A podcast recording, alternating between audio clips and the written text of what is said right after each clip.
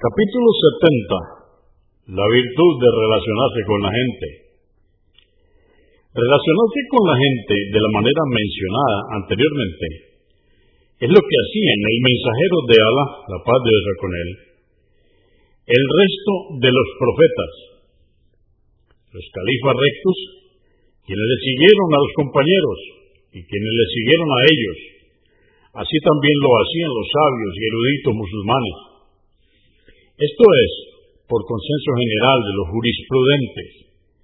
Así lo expresó también Ash-Shafi y Ahmad, que Alá esté complacido con ambos.